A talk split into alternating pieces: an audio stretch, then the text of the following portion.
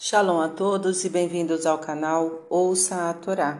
Vamos iniciar mais uma porção semanal que é a Paraxá Vaigash, que quer dizer E se aproximou.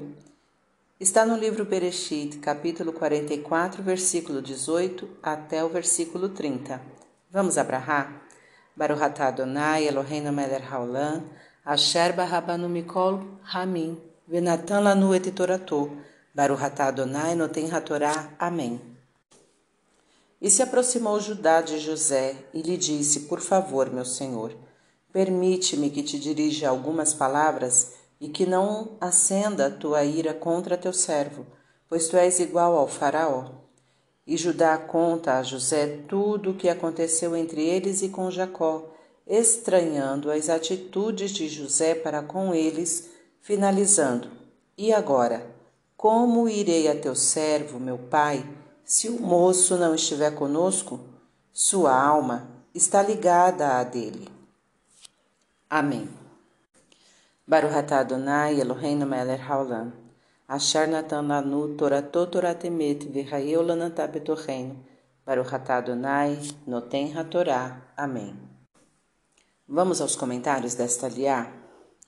Apesar da situação extremamente delicada, Judá mantém a calma e pede permissão a José para tomar satisfações dele, ao invés de partir para a briga.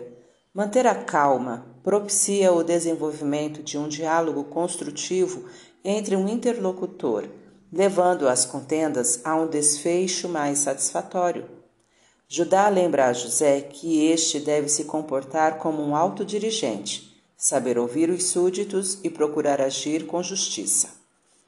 Quando duas almas estão ligadas entre si, tudo o que acontece com uma repercute na outra.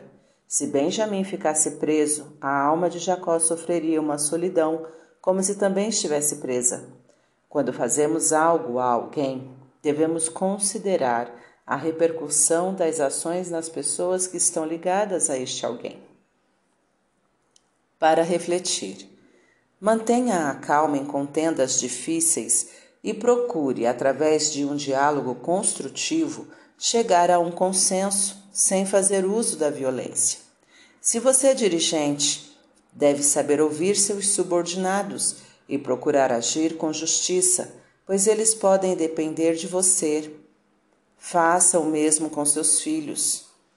Considere as ligações afetivas das pessoas com quem lida e as repercussões nelas provocadas por aquilo que você faz. Para exercitar, não grite com seus filhos, com seus alunos. Mantenha calma e converse com eles sobre como devem se comportar. Já passou por essa situação? Como foi que você agiu? Conte abaixo. Tá gostando do conteúdo do canal? Então curta, comenta, compartilha. Se ainda não é inscrito, se inscreve, ativa o sininho e fica por dentro das novidades. Shalom a todos!